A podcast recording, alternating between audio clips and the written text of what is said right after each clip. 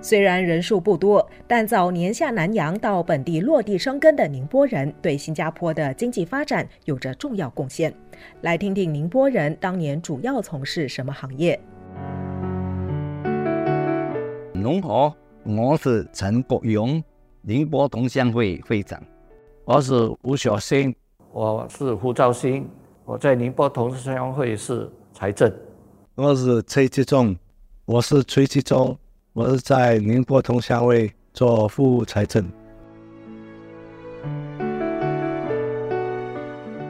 可以给我们谈一谈宁波人下南洋的一些历史好吗？呃，我父亲呢就在战前来到新加坡，三十多四十年了。他是先到香港，香港工作之后呢，来到新加坡看新加坡的环境。他说新加坡环境不错，所以就打算来新加坡做生意。父亲是从事什么行业？我做眼镜的。所以新加坡那个时候眼镜行业很少，所以他说这边新加坡、马来西亚可能是有机会。那个时候他们来南洋是说这边赚了钱，退休的时候回去中国。那么后来呢，就战后之后呢，他说还是来新加坡好。所以早年的时候，越来越多宁波人过来，大概是什么年代呢？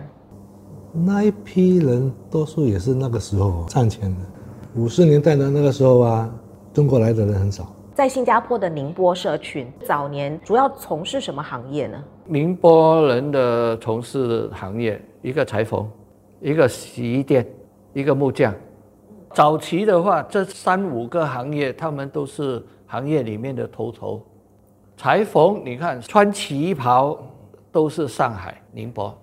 新加坡有一间叫 CYC 嘛，它是做衬衣恤，有一段时候相当出名。洗衣店方面呢？洗衣店当时出名的有十几家公司，就是都是不同家住的，都是宁波人。洗一般的衣服，还有承包那个酒店的那些，其实那个才是大量的酒店的床单啊、被单啊，那种才可以养活你啊。因为那时候你没有听到其他人做洗衣呢，除了那些印度人，印度人做那些是比较便宜的，宁波人是做真正有。比较有水准的，有店，而且他们的客户都是比较上层的。你说饭店啊，是不是要有一点的规模？来，我们现在讲木器了。最早的时候是在 Glenny Road 万兴百兴木器，很多人全部都是在那边学徒出来的。在那边，大家第一站在那边做工啦，学到技术了，就大家出来开店。万兴木器是最早的。早年的宁波人下到南洋之后，主要是聚集在哪里呢？大波小波之间的。那个时候还有开书店呢，崔先生的眼镜店在那边，CIC 也在那边。地点就是欧甸西院的那条街，还有对面有那个卖皮鞋的大华。宁波同乡会的会长陈国雄的父亲当年就是经营洗衣店，在他记忆中，这是个非常辛苦的行业，但父亲却充满热忱，每天工作超过十二个小时也从不抱怨。我父亲呢，大概是在一九三十多年，那时候是十三岁下南洋，是跟随一些朋友跟一些叔伯到了新加坡。那个时候呢，十三岁嘛。所以他在很多时候呢，就是随着这些叔叔伯伯呢，就是从事的行业呢，就是做学徒了。那么就有什么工作，他们就做什么工作。这就是因为我爸爸那个时候就是跟上一个做洗衣业的，所以我爸爸就从事了洗衣业。他多久才自己成立自己的事业，我就有点模糊了，我真的是不记得。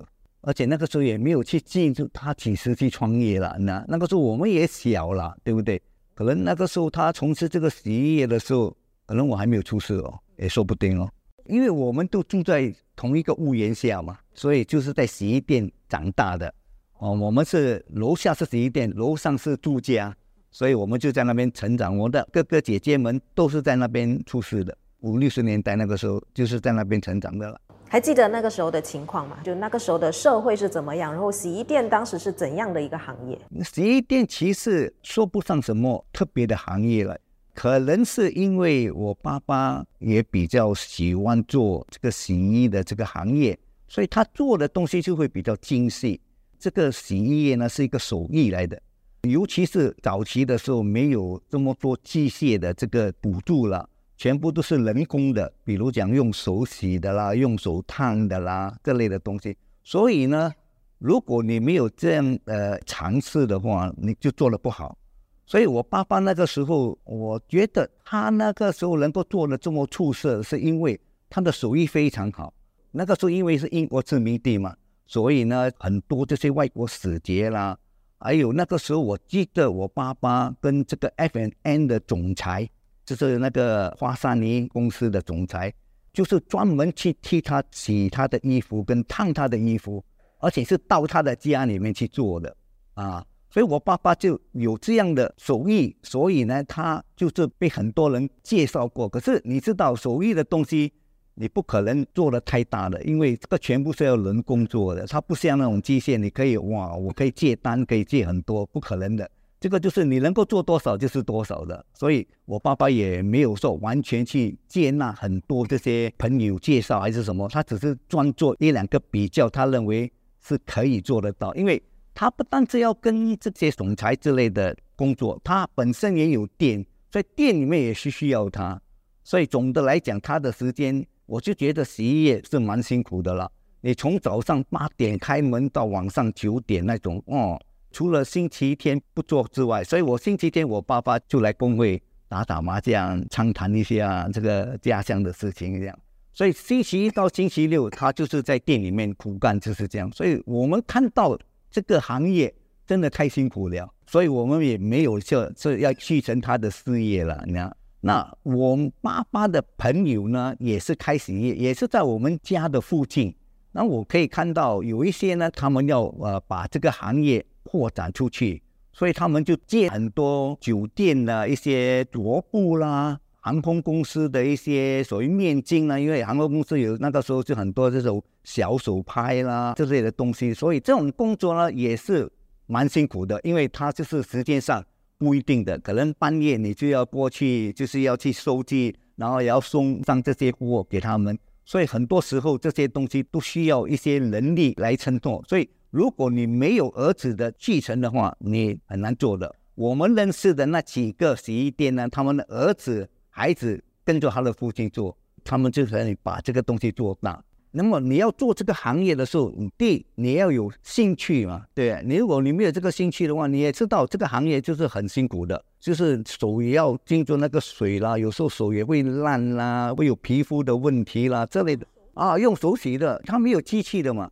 每一天你就接触到那些水，还有你那个烫斗那个气，所以你每一天就是接触这些东西，所以你就是身体如果做了一定的那个年岁的话，一般上都会出一些状况的啦。您父亲做到几岁才退休？呃，应该是做到，如果没记错的话，这七十多岁他就退休了。七十多岁，所以家里就是您和兄弟姐妹都没有人接手了，所以他就算是结业，没有人接手。可是那个时候我们是，我们能够帮，我们就帮我父亲这个东西，所以我们有帮，就是说，比如说你要我送一些衣服啦，我们就帮他送了，就是这样了。所以我们也帮忙我的父亲的一些工作啦，你看。可是我们帮的只是在周末、周日，肯定我们要做工，要或者是要读书这类的东西，就没有这个时间了。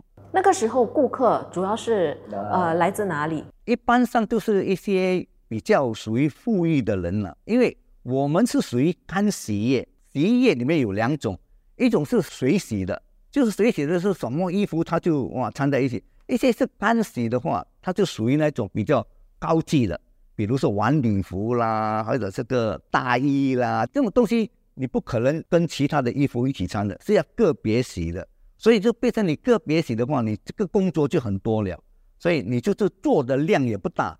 所以一般上这些来的都是一些，比如说做银行的啦，或者是做文员的啦，啊，他们就是有这样的钱来去花费的，不可能是那种普通的市民了。这样。所以那个时候的洗衣业哈，是不是说呃都有很多宁波人在从事这个行业？有有，那个时候我知道的几家是在乌节路，那个时候是。大卡西玛亚对面的整排旧店屋有几家就是做洗衣业的，所以那几家都是宁波人经营的啊，应该是了。总而言之，就是上海那一带的啦，就是宁波啦或者浙江啊这一带的人啦。